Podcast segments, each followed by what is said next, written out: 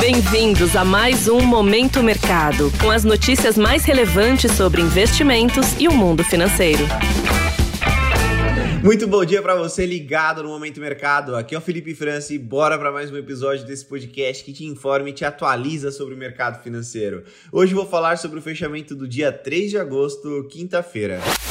Cenário internacional. O dia foi de aversão ao risco nos mercados. Os agentes ainda seguem digerindo a revisão de nota de crédito dos Estados Unidos anunciada na última quarta-feira pela agência de risco Fitch. O impacto segue bem concentrado nas taxas de juros mais longas, que por sua vez reflete nos cálculos de valor justo das empresas, gerando correção nos índices acionários. O Dow Jones caiu 0,19%, o S&P cedeu 0,16% e o Nasdaq caiu 0,10%.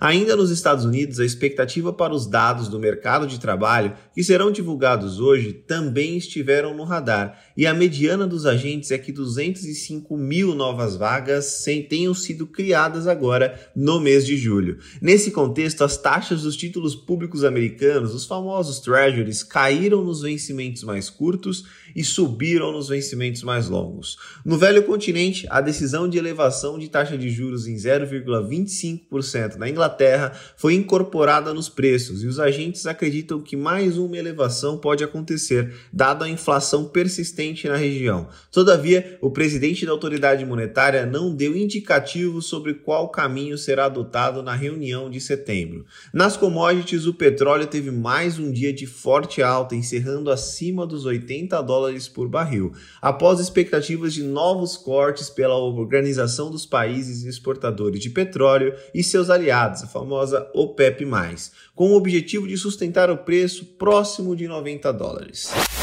Cenário nacional. Por aqui, o dólar encerrou o dia em forte alta, cotada a R$ 4,89. O movimento foi ancorado em dois fatores. Primeiro, realização de lucros dos investidores em moedas latino-americanas após a forte alta dos títulos públicos nos Estados Unidos, e segundo, na redução da Selic acima do esperado, o que naturalmente traz um menor carrego para a moeda brasileira, pensando nos portfólios internacionais. Falando justamente sobre a decisão do Comitê de Política Monetária, o Copom, os preços incorporaram isso também no ambiente de renda fixa. Em linhas gerais, a redução ela foi mais intensa que o esperado, gerando um movimento de queda dos vencimentos mais curtos e alta dos vencimentos mais longos, conhecido no mercado como inclinação da curva de juros. Os vencimentos mais longos pioraram devido justamente ao contexto global mais intenso e principalmente às altas dos títulos dos públicos americanos. Na bolsa, o Ibovespa fechou em leve baixa, mas sustentou o nível dos 120 mil pontos. A decisão fora do consenso do Copom chegou a trazer ânimo no início dos negócios, porém o ambiente externo drenou o sentimento mais otimista e trouxe a cautela novamente para as mesas de negociação. Entre os destaques, as empresas com receita em dólar, como Suzano, ficaram na ponta, mas as mais sensíveis aos juros longos, como Magazine Luiza, amargaram perdas. Após o fechamento dos mercados, Bradesco e Petrobras divulgaram seus resultados. Bradesco apresentou números números em linha com o esperado, com a linha de seguros em destaque. A petroleira sofreu queda com a queda de 31% do petróleo em relação ao mesmo período do ano passado, impactando o lucro líquido e o lucro operacional da companhia. Em linhas gerais, o lucro líquido veio levemente acima do esperado e o operacional dentro das expectativas.